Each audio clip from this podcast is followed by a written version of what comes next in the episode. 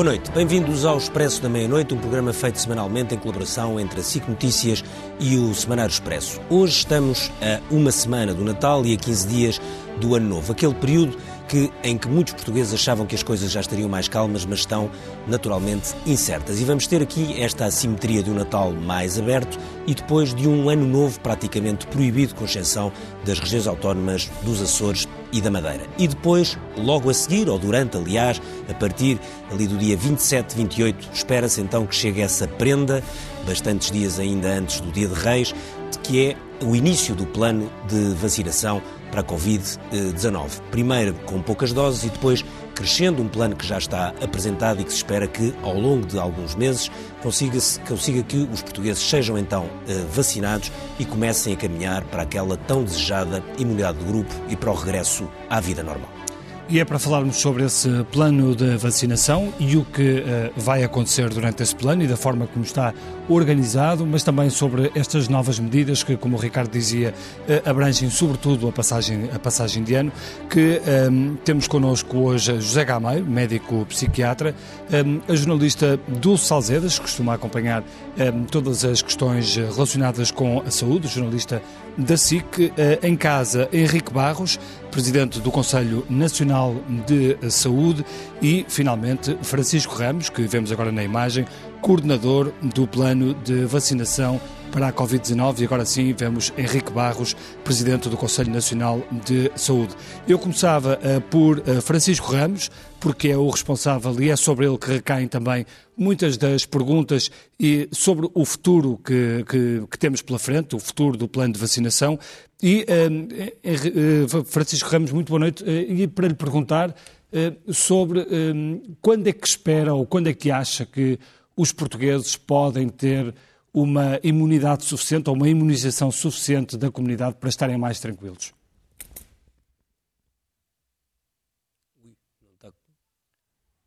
Bom, estamos com problemas não, no som está. de Francisco. o problema era mesmo eu ah, que não tinha ligado o botão. Peço desculpa, muito boa não noite. Problema, corrigir este lapso informático. Muito obrigado pelo convite, pela oportunidade para que voltar a falar do plano de vacinação contra a Covid-19. Boa noite também aos colegas de debate. Eh, a imunidade, digamos, aquilo que esperamos e que tem sido afirmado, o professor Henrique de Barros será certamente muito mais competente do que eu para falar sobre esta matéria, mas quando tivermos cerca de 60% a 70% da população imune à doença, então poderemos certamente obter essa e estar na fase da imunidade de grupo. Essa imunidade quantas, vacina, provavelmente... e quantas vacinas precisaremos para isso? Uh, mais ou menos em que altura é que, é que teremos as pessoas vacinadas para, para Portanto, chegar a esses 60, 70%? Se essa imunidade for obtida, como provavelmente acontecerá essencialmente à custa da vacina, estaremos certamente no verão, ao longo do verão deste, portanto, do, do próximo ano, ainda não, ainda não mudamos de ano se tudo correr em termos normais, se cumprirem as expectativas, digamos, nem sem, nem sem grandes derrapagens, nem sem grandes antecipações, diria que provavelmente, e se, e se as vacinas de facto entregarem o valor que prometem, é por aí que provavelmente poderemos então finalmente começar a respirar um pouco. Francisco Ramos está, está a colocar um grande se, uh, isso é porque começamos esta, esta etapa com menos 20% do que aquilo que estava previsto. Acha que pode haver eh, novas surpresas pela frente? Não, estamos claramente, vamos ver, estamos perante um processo que, que tem riscos, uh, ou seja, o processo não é o risco de que, digamos, de admitir a de, digamos, da vacina em si. Aquilo que sabemos é que está, está, está, todo o mundo, toda a comunidade científica, a fazer um enorme esforço para conseguir chegar à vacina com sucesso para combater esta doença. E isso está a acontecer, ou seja, o sinal de esperança vem que as agências reguladoras do medicamento, ao aprovarem as vacinas, e neste momento, portanto, uma já está aprovada em quatro agências perfeitamente reputadas em termos mundiais, ou melhor, em três e esperemos que a Agência Europeia aprove, digamos, na próxima semana, mas no Canadá, nos Estados Unidos, no Reino Unido, são agências que, de medicamento que merecem naturalmente toda a confiança E, uh, e, portanto, isso garante-nos o quê? Que as vacinas são seguras. Nenhuma dessas agências estaria disponível para correr o mínimo risco de aprovar, de pôr o seu carimbo, a sua chancela, numa vacina em que não tivessem todas as garantias de segurança que, que têm todos os medicamentos que nós consumimos todos os dias. Dito isto, a operação de produção e distribuição é uma operação também de, de, digamos, de elevada complexidade e, portanto, por primeiro exemplo, como o Bernardo já disse, o contrato com a Pfizer previa a entrega de 1 milhão e 500 mil vacinas, cerca disso, no primeiro trimestre, e uh, vamos ter apenas, apenas 1 milhão e 200 mil. Uh, Deixe-me só perguntar-lhe aqui uma, uma outra coisa, que é uh, o, que, o que foi dito hoje é que hum, as vacinas serão dadas aos profissionais de saúde dos hospitais Curri Cabral, São João no Porto e Hospital Estefânia. Consegue explicar-nos porque é que escolheram estes três hospitais, porque é que deixaram outros de lado e, que, e, e, quantos profissionais é que, é que serão, é que serão vacinados em cada hospital? Explicar porque é que são esses três não consigo, porque não serão uh, esses três, ou pelo menos não serão apenas esses três. Ok, serão portanto, estes estão, estão no topo da lista, é isso? Ainda, ainda não lhe... Não, estou a falar desta primeira semana, não estarão no topo da lista, isso é uma, isso é uma informação que não corresponde à verdade. Okay. Mas, portanto, haverá um conjunto de hospitais, de grandes hospitais, e grandes hospitais porquê? E quais são eles? Já, já pode dizer? Não. A vacina da Pfizer tem requisitos logísticos específicos, é conhecido, portanto, a vacina virá, será distribuída em caixas de 4.875 doses cada, tem requisitos de conservação também específicos, portanto, pode estar armazenada durante seis meses, mas a uma temperatura de menos 80 graus essas caixas, digamos, têm proteção térmica e têm, digamos, podem ser deslocadas fora dessas câmaras frigoríficas durante 30 dias, desde que se mude o gelo seco de 5 em 5 dias. Sabemos também que uma vez aberta a caixa, digamos, e que se comecem a retirar vacinas para ser administradas, há um prazo de 5 dias para completar a vacinação. O que quer dizer que uh, tem que haver um planeamento uh, muito fino quando se abre uma caixa, saber exatamente, digamos, cada tabuleiro, perdoem uma expressão, para onde é que será imediatamente canalizado para que possa ser administrado em boas condições. Esta explicação logística tem a ver que desrecomenda, digamos, que, esta, que este início de vacinação seja feito de forma largada por todo o país recomenda, portanto, que seja feita de forma concentrada, provavelmente nos grandes hospitais, entre 5 a 10 uh, eh, hospitais. Os profissionais que estão envolvidos são um máximo 9.750, portanto, que é o número de doses que vão chegar ou a 24 ou a 26 de dezembro. A vacinação decorrerá, esperamos, entre 27 e 30 de dezembro e o segundo lote, digamos, chegará no dia 5 de dezembro e então aí estaremos a falar, portanto, de um quantitativo bastante maior, cerca de 300 mil doses de vacina. Portanto, não confirma que sejam estes três hospitais os, os primeiros? Não, vão corresponder a 300 mil pessoas vacinadas, porque a vacina requer duas doses com um intervalo de três semanas, e, portanto, por razões de prudência e até mesmo porque, a, digamos, a segunda entrega, em princípio, ocorrerá apenas em fevereiro, vamos ter que guardar imediatamente, uh, digamos, as doses necessárias para a segunda toma. E, portanto, para além, digamos, que será exatamente dessa digamos, dessa, dessa entrega de janeiro, que também serão canalizadas para os Açores e para a Madeira, cerca de 10 mil vacinas para cada região autónoma,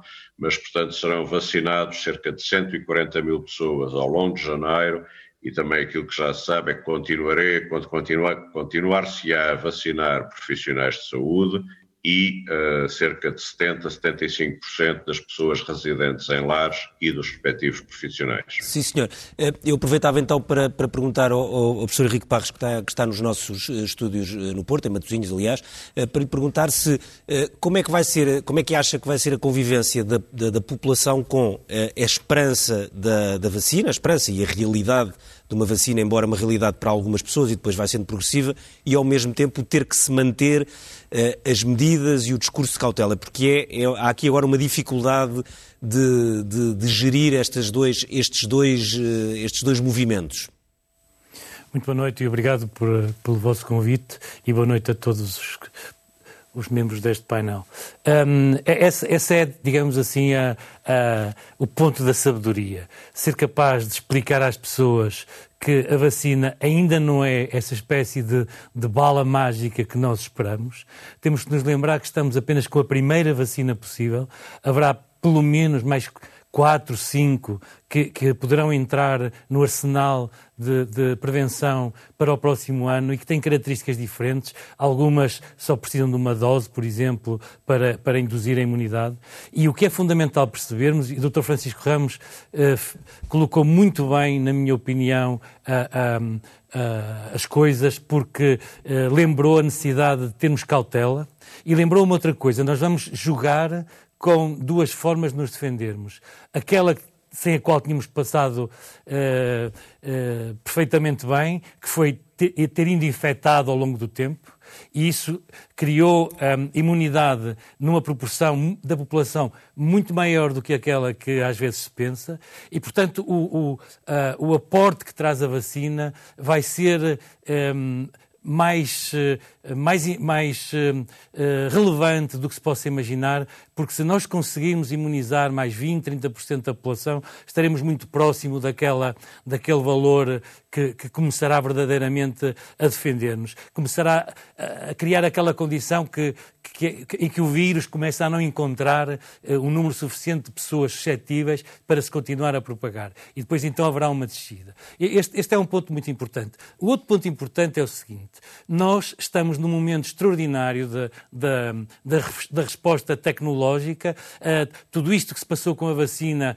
é bom também pensá-lo e, e reconhecê-lo. Não, não foi andar mais depressa no sentido de saltar passos de segurança, foi fazer mais depressa aquilo que habitualmente se faz mais devagar, devagar por causa da urgência e, e, e, a, e a, vacina é segura, manifestamente segura. E, permite-me lembrar uma embora, coisa que embora diga, na verdade estamos a falar de várias vacinas diferentes com técnicas completamente diferentes, ou tecnologias, ou modelos diferentes.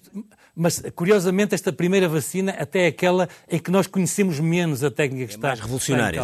Tem, tem, tem, uma racionalidade uh, importante, faz-nos pensar que não haja problemas, aliás, a experiência assim o mostra. Mas o que eu gostava de chamar a atenção é que as pessoas compreendessem, agora ao começarem a ser vacinadas, é que entre 10% a 20% das pessoas vão ter sintomas. Mas são sintomas muito um, simples, muito frustros. São dores musculares, dores de cabeça, um, uma febrícula, uma certa sensação de cansaço. Mas isto é um bom sinal se uh, uh, é sinal de que a vacina induz uma resposta imunológica, digamos assim, é sinal que o nosso organismo está a responder e que nós estaremos a produzir, a produzir uh, aqueles anticorpos que precisamos para nos defender. Portanto, convém não, não, não, não confundir isto com formas muito raras que irão acontecer quando, seguramente, quando houver um milhão, dois milhões, dez milhões de pessoas vacinadas, em que nós sabemos que há um número muito pequeno de, de, de, respostas graves e que também não tem nada a ver com aquela história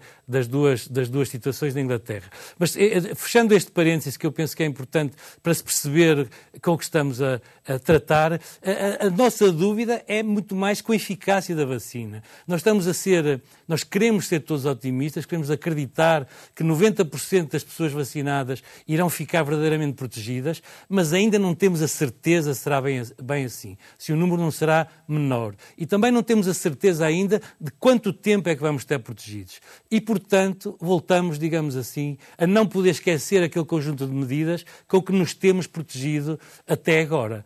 Um, das quais as mais importantes são as, as reconhecidas uh, barreiras com a utilização da máscara, manter uma certa distância, evitar, evitar as situações de, de, em que muitas pessoas se encontram em espaços, espaços fechados e manter muito a lavagem das mãos.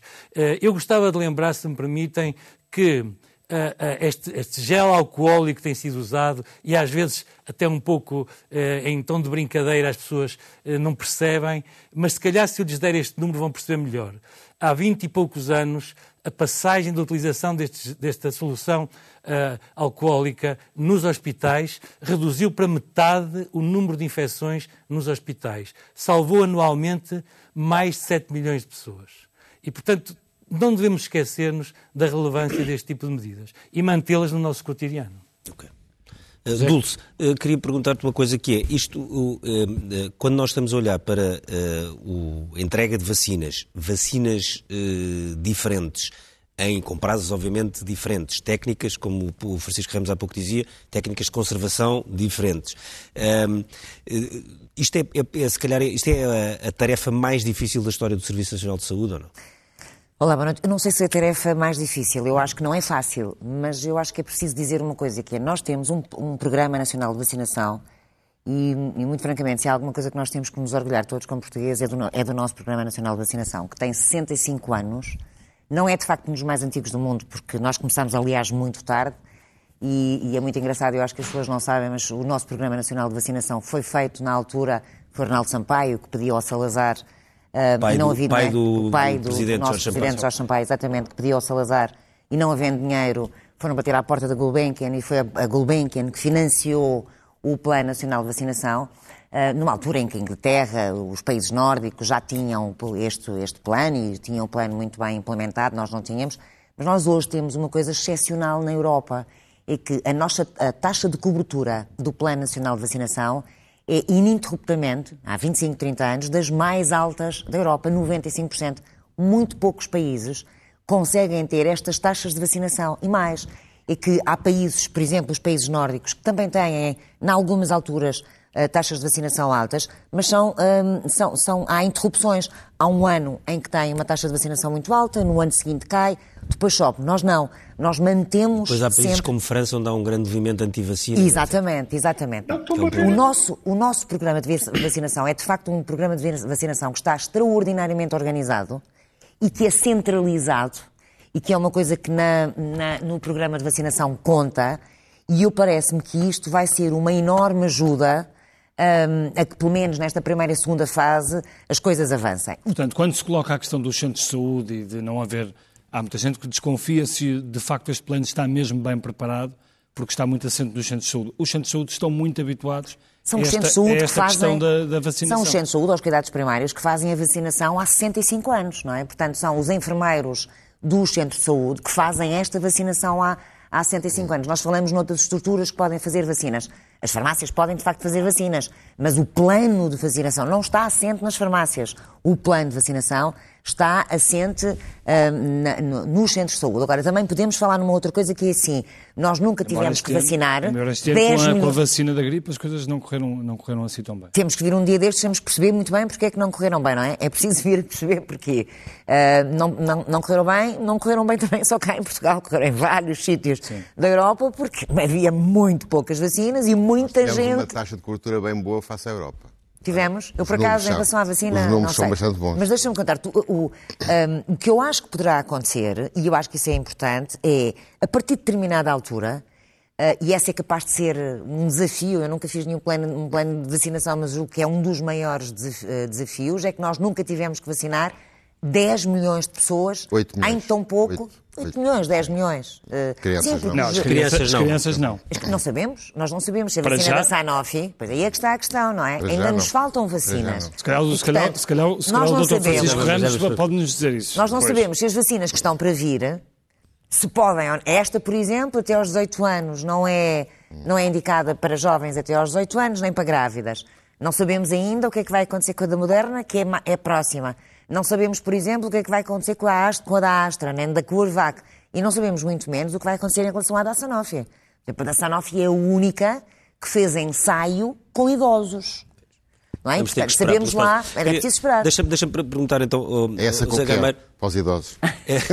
esta, esta questão que é a, vacina, uh, e tem sido uma das questões que tem sido mais discutida ao longo deste, enfim, deste, deste, deste, deste desde o início do confinamento em, em março, a questão da, da dificuldade de uma, das pessoas, das famílias, enfim, toda uma sociedade gerir isto. Não estávamos habituados a, nem a gerir, uma, a viver uma pandemia, nem a ver a ciência a evoluir em, ao nosso lado em, em tempo real e a descobrir coisas absolutamente espetaculares, como estas duas vacinas, por exemplo, todas, mas as da, a da Moderna e, e, a da Pfizer, que são uma tecnologia que parece quase de, de ficção uh, científica.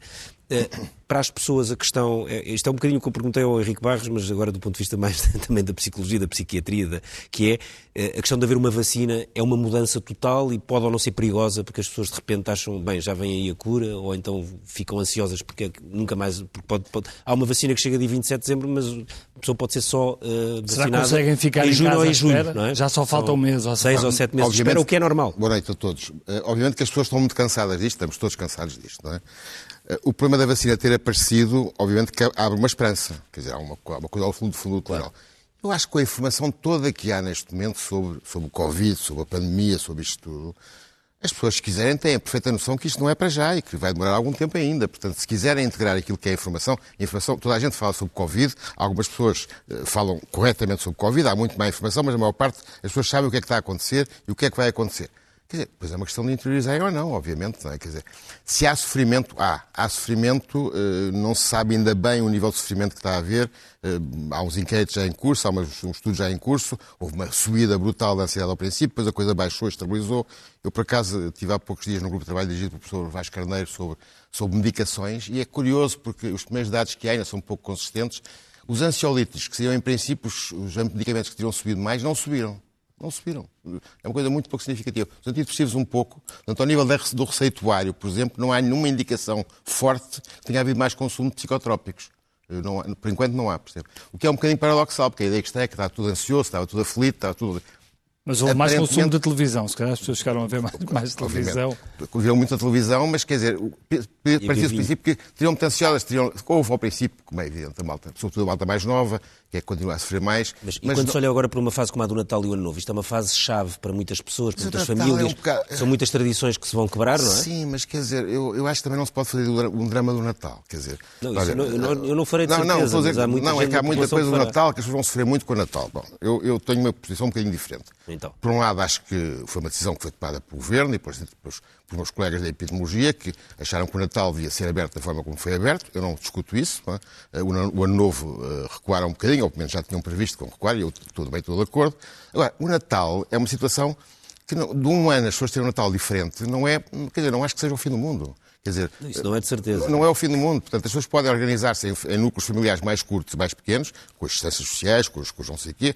A minha filha, por exemplo, já decidiu que se faz buffet. Em vez de estar à mesa todos, faz buffet. É uma coisa muito simples de fazer. Aliás, hoje o colega Chico Jorge. Sousa Gameiro já, está, já, já está como o Rui Portugal. Com, com... Não, eu não falo de pequenos almoços ainda. Pequenos não... almoços e as compotas. não, mas, não, não, falo disso, a gente pode fazer. mas quer dizer, não se pode transformar o Natal. No... Vai sofrer tudo muito porque o Natal vai ser diferente. Quer dizer, preocupem-se com os velhos durante o ano todo e durante os últimos anos, porque as famílias muitas vezes são muito hipócritas. Sim. Durante o Natal vão jantar com o velhinho, mas durante o ano não lhe ligam nenhuma. Ai, não, agora os velhos. Obviamente que me faz muita impressão a mim e a toda a gente se houver uma pessoa muito idosa na família que se diga, se calhar, é o último Natal. O último Natal. E muitas pessoas pensam isso. Não? É? Obviamente, é o último Natal. Não se sabe se é o último Natal. Pode ser o último Natal de qualquer de nós. Quer dizer, obviamente que o risco aumenta não, com a idade. É só isso. É o mas, risco de não, passarem o Natal não, e de infectarem os mais Obviamente. Velhos. Mas se tiverem cuidado, quer dizer, se tiverem cuidado, e acho que o nível de cuidado e de informação de cuidados já é muito grande, as pessoas depois dependem de si. Quer dizer, não pode haver um polícia. Os países que disseram que em cada casa não podia estar mais que cinco pessoas. Quer dizer, não faz sentido. Quer dizer, as pessoas são crescidas, são adultas, se querem proteger. Não pode, não pode haver o governo ou o Estado a inscrever-se na vida das pessoas desta maneira. Quer dizer, não é, além disso, não é possível controlar. Portanto, portanto, é uma questão de consciência das pessoas. As pessoas sabem perfeitamente o que é que vão fazer. Se querem fazer, fazem. Se não querem fazer, não fazem. Quer dizer, não fazem, mas não fazer, obviamente. Agora, não podemos transformar isto numa coisa. Vai tudo ficar muito deprimido porque o Natal vai ser diferente. Desculpe, não, não, não não alinho nisso, porque acho que não faz sentido. Mas a quebra de tradição tem impacto nas Há pessoas. Há uma quebra não? de uma, parcialmente da tradição, porque, quer dizer, as famílias têm núcleos diferentes. Tem um Sim. núcleo alargado, um núcleo mais restrito. Podem dividir-se e podem fazer uma espécie de jogos de, de não sei como é que é de chamar, de pequenos geometria variável. De geometria, exatamente, geometria variável, e estarem com, com toda a gente. Eu vou estar com toda a gente da minha família em geometria variável.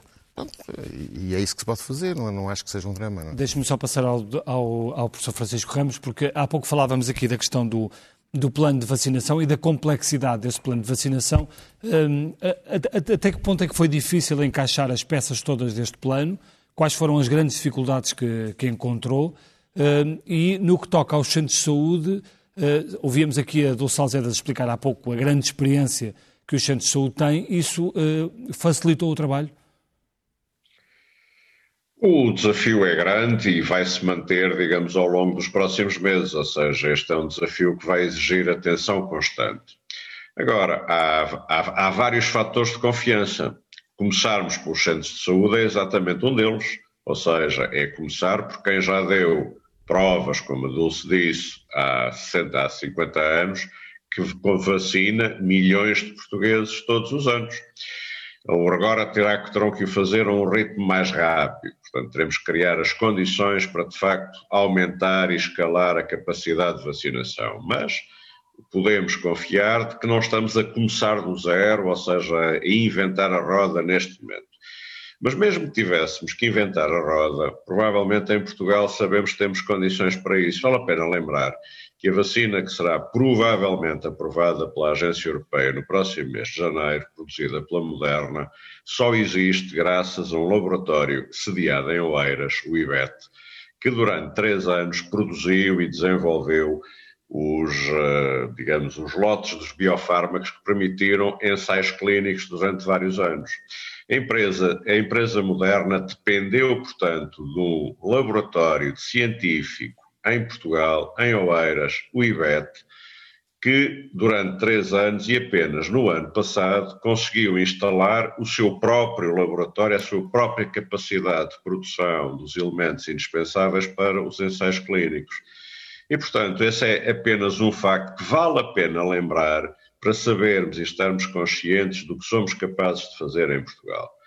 O plano, portanto, tem, tem, digamos, está neste momento de pé, sabemos por onde vamos começar, sabemos por onde vamos começar a escalar, digamos, o ritmo de vacinação. Teremos certamente um grande desafio em abril, provavelmente, quando de facto houver capacidade de sermos abastecidos, diria, com milhões de doses de vacina por mês.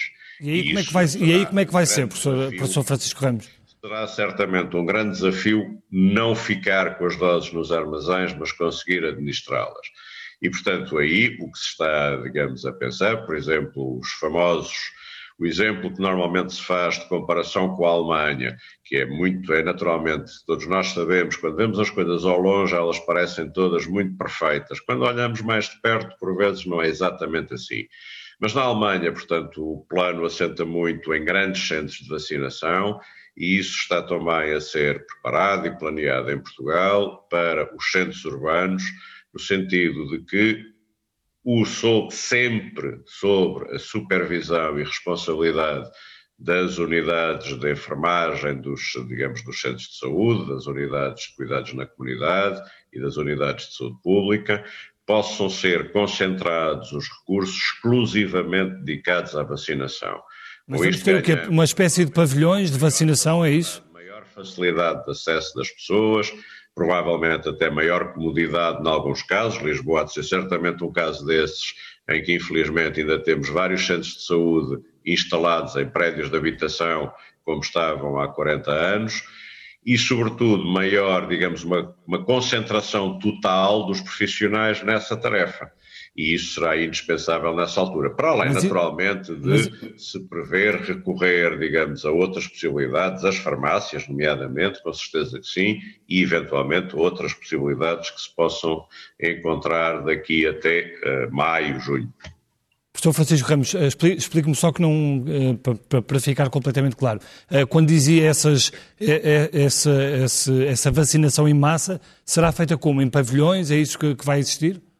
Não me parece pavilhões, não, não precisam de pavilhões. Se quiser um exemplo tão, tão linear quanto isto, vacinação da gripe, tal que supostamente correu muito mal, mas como o Dr. Gameiro dizia há pouco, quando vamos comparar com os outros países europeus, pelos vistos somos dos países que têm maior taxa de vacinação. Não, só correu mal porque houve grupos prioritários que não foram vacinados, não foram todos vacinados, não é? Correu mal porque alguém, porque enfim, enfim não, não interessa. Sim, Esta vai okay. correr bem porque estamos a trabalhar para preparar para que corra é bem. Mas um exemplo, aliás, inspirador. Esperemos que não cidade, seja um exemplo. Cidade de Évora, quatro unidades de saúde familiar, quatro unidades, que se juntaram num espaço comum no centro de Évora, junto à Praça Central, deslocaram dois enfermeiros de cada unidade, portanto, conservando a sua capacidade para fazer o trabalho normal na própria unidade e, portanto, conseguindo ter oito enfermeiros dedicados a 100% à vacinação, num local central da cidade, onde as pessoas tinham fácil acesso, e a avaliação que foi feita é que isto foi um sucesso. Portanto, não é preciso ser um enorme pavilhão, é preciso ser um espaço amplo para evitar digamos, o, a aproximação, ou seja, para garantir que temos espaço para o distanciamento que, que precisamos de continuar a garantir, com boas condições de arejamento e com espaço suficiente para termos equipas de vários uh, profissionais para fazer a vacinação. E diria que até o ideal era não ser grandes pavilhões, mas enfim, salas amplas onde pudéssemos ter equipas de 8, 10, 12 enfermeiros dedicados uh, à vacinação. O Francisco Ramos já teve várias funções na, na saúde pública. Eh, esta é a tarefa mais difícil da sua vida? Não, uh, não sei, daqui a seis meses eu respondo, Ricardo, se foi a mais difícil ou não. Ok. Bom. Perguntava então ao, ao Henrique Barros uh, se, uh, que, tem, que tem, enfim, falado ao longo destes meses, como da evolução toda da, da, da, epidemia, se, esta, se a conjugação agora deste, de, desta questão do Natal, Ano Novo, e da vacina, eh, se, acha, se, se teme que os números agora subam muito ou não? Porque nós já não, tivemos uma primeira vaga, tivemos uma segunda e já se começa a falar e, muito da, da terceira vaga. Sim, sim, vamos ter. Eh, eu acho que é importante vamos estarmos ter uma terceira vaga, é seguro. Vamos, eh, vamos ter, porque, por um lado, a evolução é aquilo que nós esperamos é, da, da, da, da, forma de transmissão e da, e, da, e, da própria, e da própria dinâmica da infecção. Ela já está a ocorrer é, nos países que, que começaram mais cedo com a infecção. Portanto, também temos que olhar para isso. E, e vão-se criar condições, naturalmente, para algum, algum aumento da infecção.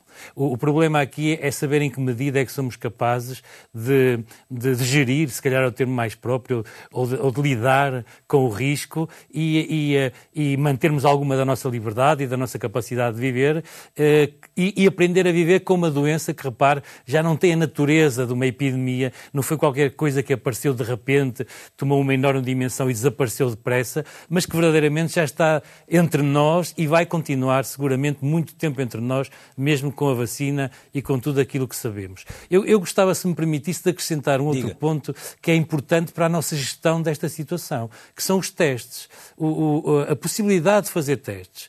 A, a, a capacidade de realizar testes que nos levam a identificar pessoas em risco de contagiar outras pessoas e poder ajudá-las a isolarem-se, poder fazer com que se cortem as cadeias de transmissão, é uma medida extraordinariamente relevante eh, para, eh, para podermos gerir a nossa vida social, nomeadamente, com alguma segurança. Tem-se dito e continua a dizer-se, e que se calhar vai continuar a dizer-se, que os testes têm limitações, que, que têm falsos positivos, têm falsos negativos. Isto é verdade, é verdade para todos os testes, mesmo para aqueles que nós usamos há 20, 30, 40, 50 anos. Temos que viver com os testes que temos neste momento. Repara, se nós compararmos um automóvel de 2020 com um automóvel de 1970 ou 80, a diferença é absolutamente abismal. Mas nós éramos felizes a, a mover-nos de uns lugares para os outros com o automóvel que tínhamos. Temos que saber viver com os testes que temos agora. E a utilização deles, da mesma maneira que, que nos espantamos com a velocidade das vacinas,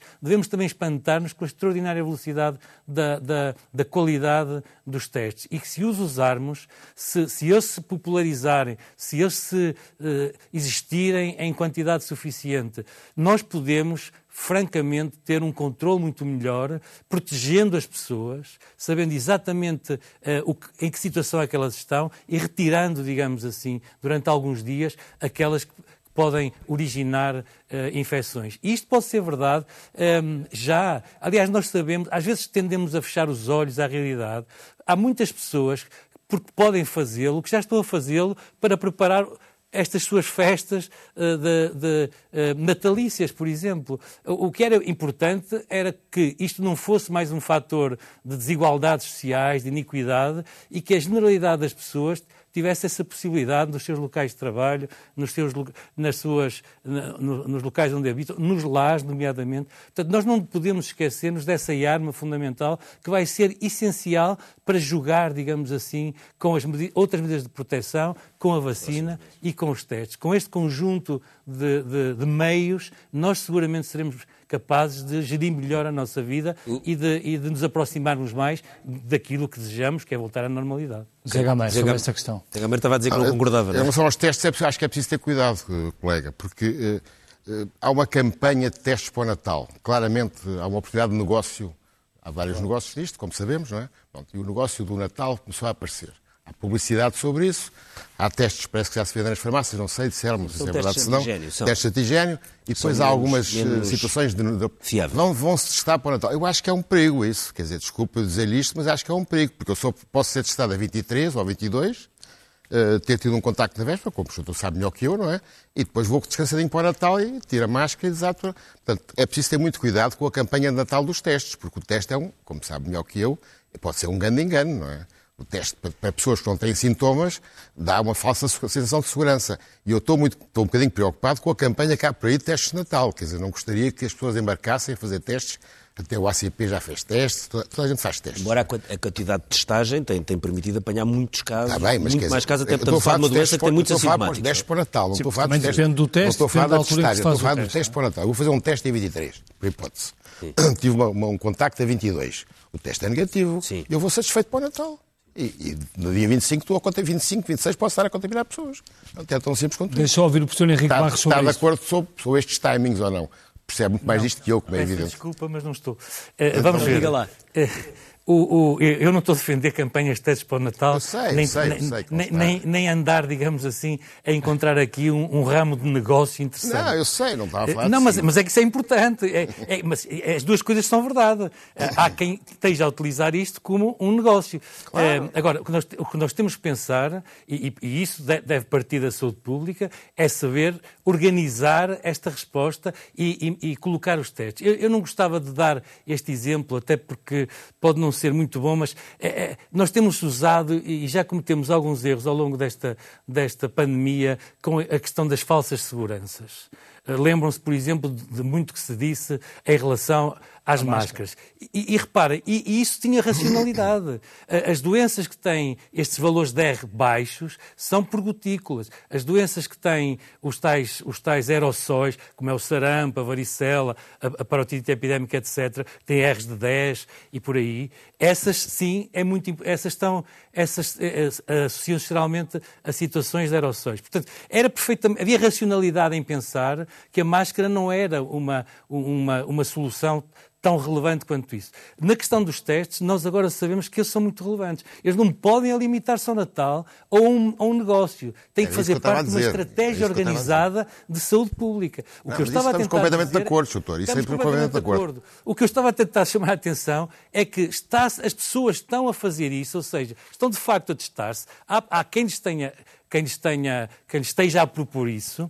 Agora, o argumento, digamos assim, de que eu posso ter eh, contactado com alguém ontem, faço hoje o teste sou negativo e amanhã já estou a contagiar, amanhã. a probabilidade disto Três acontecer é muitíssimo baixa. Não Porque a, a mediana é à volta dos 5 dias, mas, mas, é muito baixo. Um teste negativo neste momento. De, Deixem-me dizer, se me permitem, para perceberem que isto não vem do nada. Toda a gente fala com, uma enorme, com uma enorme, eh, um enorme interesse do que se aconteceu na Eslováquia com a, a, o testar da população inteira. As duas, as duas ondas de testes eh, massivos Uh, baixaram brutalmente o risco de infecção e hoje é possível saber que o, o, efeito foi mais importante do que o efeito de fazer um lockdown tradicional, ou seja, meter toda a gente em casa. Eh, Mas o temos o exemplo da usado... Suécia, a professor Henrique Barros, que, é, que, esta semana reconheceu o, o, que correu mal, não é?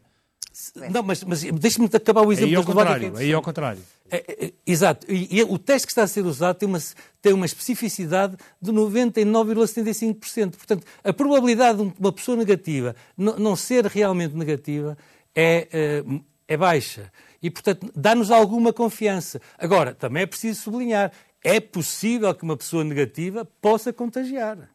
Mas se fizermos isto a milhares e milhares de pessoas, é muito pequeno o número, exatamente. Do, sobre, esta, sobre esta questão dos testes ah, e já agora sobre este exemplo da Suécia que foi exatamente eu só gostava, Eu acho que o professor Henrique não vai gostar do que eu vou dizer, mas eu só gostava de dizer uma coisa, quer dizer, há testes e testes, não é? E nós sabemos que a corrida que está a haver neste momento uh, não é aos, aos testes RT-PCR, mas é aos testes rápidos. Sim, uh, claro. E o, o teste antigénico mas, rápido. que se fazem por 20 euros numa farmácia. E o teste antigénico, não sou eu que digo, são os vossos oh, oh. colegas, que a fiabilidade oh, é muito menor do que o RT-PCR. Não, é verdade, já, já, não é verdade. Não é verdade. O, e o teste que foi usado na Eslováquia foi um teste antigénio, um teste rápido. Mas agora voltando a. a Deixa-me só dizer uma coisa. Agora voltando aqui à, à, vacina, já falamos na Suécia. Eu acho que é uma coisa muito importante. Há bocado ali o, o doutor Francisco Ramos falava na, na, segunda e na terceira fase. eu há bocado não acabei de dizer, porque o Ricardo não, não mandou-me calar. Mas de facto eu acho que é o nosso grande nós desafio. passamos os dias nisso. O nosso grande desafio vai ser não esta primeira fase, porque aí não tenho, tenho pouquíssimas dúvidas de que tudo vai correr muito bem com os centros de saúde. É quando eu acho é que quando começar a aumentar o número de pessoas a vacinar, um, e, e, nós, de facto, infelizmente, não somos muito, muito bons em organizações de sistemas de saúde e em logística. Vamos acreditar, estão, estão, estão os militares na logística desta, desta, deste grande plano. Eu acredito que não é tanto o plano, que é provavelmente, basta ler um bom plano. Eu não sei se depois, quando se passar ao final da segunda fase e à terceira fase, com mais gente, serão uh, mais 3 milhões, mais 2 milhões, mais 4 milhões não serei, não, não, eh, não sei se eh, a organização vai ser, as coisas vão correr tão bem quanto desejável. Uh, professor, professor Francisco Ramos, só uma, uma pergunta em relação às, às vacinas que, que, vão, que vão começar a ser uh, distribuídas. Como é que foi feita, uh, obviamente que a Comissão Europeia teve aqui um papel determinante, mas como é que foi feita a escolha de, dos tipos de vacinas e das vacinas que vinham para, para, para, Portugal e para cada país? E que interferência é que teve o, o Estado ou cada Estado nessa escolha? A interferência dos, dos vários Estados acho que foi mínima. Tive influência. Sim, mas eh, tanto quanto sei foi mínimo, ou seja, vamos ver, houve de facto uma, um consenso em que, perante uma situação como a que tínhamos, valia a pena unir o esforço dos 27 países e, portanto, no fundo, delegar na Comissão Europeia o trabalho, primeiro, de apoiar a própria investigação digamos, ou seja, logo desde o início há um compromisso europeu e não só de apoiar com muitíssimos fundos públicos todo o esforço de investigação que tem vindo a ser feito em todo o mundo. A seguir, um compromisso junto dessas empresas, das empresas farmacêuticas, de bom, mesmo que as coisas corram muito mal, há uma almofada, digamos, de dinheiros públicos que suportará, digamos, esses riscos. E depois, o compromisso de compra, mesmo antes de estarem aprovadas, o que possibilitou também a produção antecipada das vacinas. Nós hoje estamos perante uma situação completamente inédita, que é, estamos à espera da aprovação formal da vacina neste caso da Pfizer, a 23 de dezembro, e estamos a considerar a possibilidade dela chegar a Portugal, e não só, a outros países, a 24 de dezembro ou a 26. É. Isto é completamente inédito, ou seja, o habitual, o normal, o rotineiro nestas matérias é a aprovação e depois começa-se a produzir e eh, muito mais tarde está à disposição, digamos, de, das pessoas que vão consumir os medicamentos ou as vacinas. E, portanto, há aqui um esforço muitíssimo concertado para que tudo isto seja possível. A questão a questão, digamos, das, da compra é naturalmente uh, das vacinas que estão disponíveis, das vacinas que têm, digamos, um caminho para a aprovação na agência europeia. as vacinas são diferentes, têm eficácias, têm eficácias diferentes e serão, uh, serão dadas às pessoas e, portanto, uh, vamos dar a uma pessoa A uma vacina com determinada eficácia e à pessoa B uma vacina com, com outra eficácia. Também, isso é bastante mais por dentro, ou seja, há uma coisa que eu posso... É, é pergunta, é uma pergunta. Certo, mas a eficácia real, aquilo que chamamos de efetividade, será bastante inferior a qualquer dessas eficácias prometidas. Uhum. Isso porque isso se verifica em todos os medicamentos. A diferença, digamos, entre o sucesso no ambiente protegido dos ensaios clínicos e o sucesso na vida real é sempre muito diferente. E, portanto, no fundo, se tivermos na vida real valores dos 70%, 80%, será excelente e, aliás, raríssimos em vacinas. Claro. E, portanto, eh, não vale a pena ter a expectativa de que venhamos, ter, venhamos a ter, na prática da vida real, uh, sucessos de 95% da, da aplicação das vacinas. Eles foram reais e são reais, não há mínima dúvida, nos ensaios clínicos a eficácia comprovada em ensaios clínicos é 95%, com certeza, mas na vida real, agora, aplicados aos milhões e milhões e milhões de pessoas pelo mundo inteiro, a sua eficácia real, digamos assim, vai ser uh, inferior. E, portanto, uh, o, a questão não se põe, digamos, dessa forma. Uh, se tivermos essas taxas, serão excelentes resultados. Deixe-me só insistir exatamente naquilo que o professor Henrique de Barros já disse. A dificuldade, digamos, nomeadamente a principal dificuldade que eu tenho neste momento é equilibrar a confiança que, obviamente, tenho nas vacinas e que tenho que transmitir às pessoas, no fundo, desmistificar pelo facto deste processo ter sido muito rápido, que terão sido eventualmente aligeirada a segurança. Não, não foi nenhuma agência uh, do medicamento europeia ou americana, correrá o mínimo risco de pôr a sua chancela sem ter todas as garantias, portanto, tenho a obrigação de transmitir esta confiança às pessoas, com o equilíbrio de não criar, digamos, uma expectativa de que, bom, no final de janeiro temos tudo resolvido. Não, não teremos tudo resolvido. Vamos ter que esperar vários meses, pelo menos, e vamos ter, de facto, conforme já foi dito, habituar-nos a conviver com a doença. A vacina será um dos instrumentos, importantíssimo, certamente, para conseguirmos ultrapassar esta pandemia que, de facto, nos transtorna a vida todos os dias.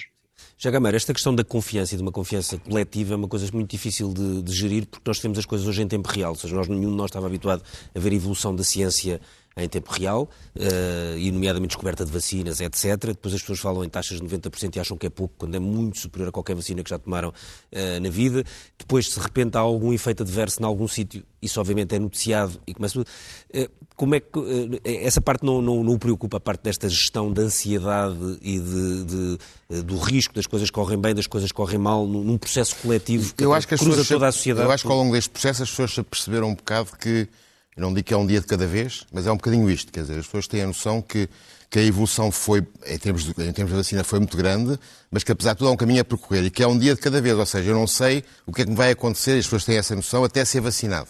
Eu tenho que ter cuidado, etc. Portanto, é uma gestão que é quase diária. É, não é uma, as pessoas dizem, quando é que eu posso viajar? Eu não sei quando é que posso viajar. Quando é que eu posso fazer não sei o quê? Não sei quando é que posso. Portanto, eu vou viver um dia e vou habituar. Nós mudamos um bocadinho o chip cá dentro. Não é? Mas é uma vida interrompida. Claro. É uma vida interrompida. Não, também, é não é, também não é interrompida assim, quer não? dizer, é uma vida em que algumas coisas foram interrompidas, mas a gente continua a viver, estamos aqui todos, arranjámos meios alternativos, há bocado estávamos a falar, falamos por WhatsApp com os amigos, etc. Portanto, nós que temos acesso a esse tipo de coisas.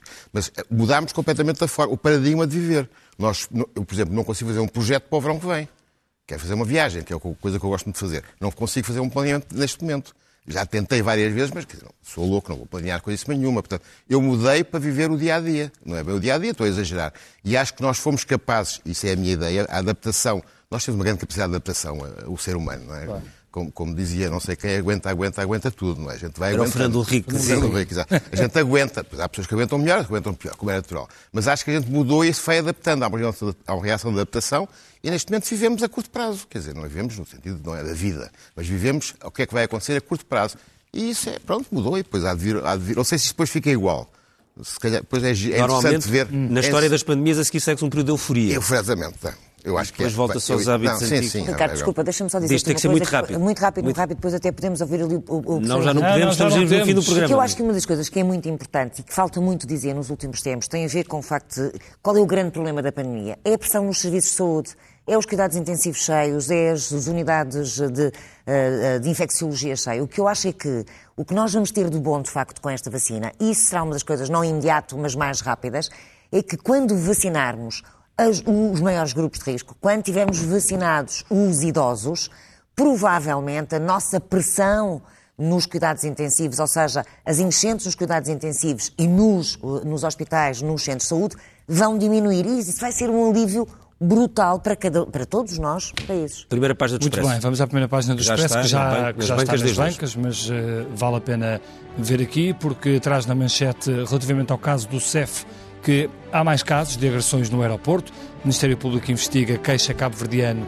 algemado e espancado. Agressões a Lhor começaram com uma mentira. Correios de droga coagidos a confessar e eh, Eduardo Cabrita sobrevive à crise. Depois, uma sondagem, PSD e Rui Rio recuam para níveis de há um ano e ainda uma entrevista com André Ventura, que diz que gostava que Pedro Passos Coelho, ele que hoje apareceu e fez um discurso violento contra hum, o caso CEF e a forma como foi tratado, quer pelo Primeiro-Ministro, quer também pelo Presidente da República. Ora, diz André Ventura, nessa entrevista ao Expresso, que gostava que Pedro Passos Coelho voltasse.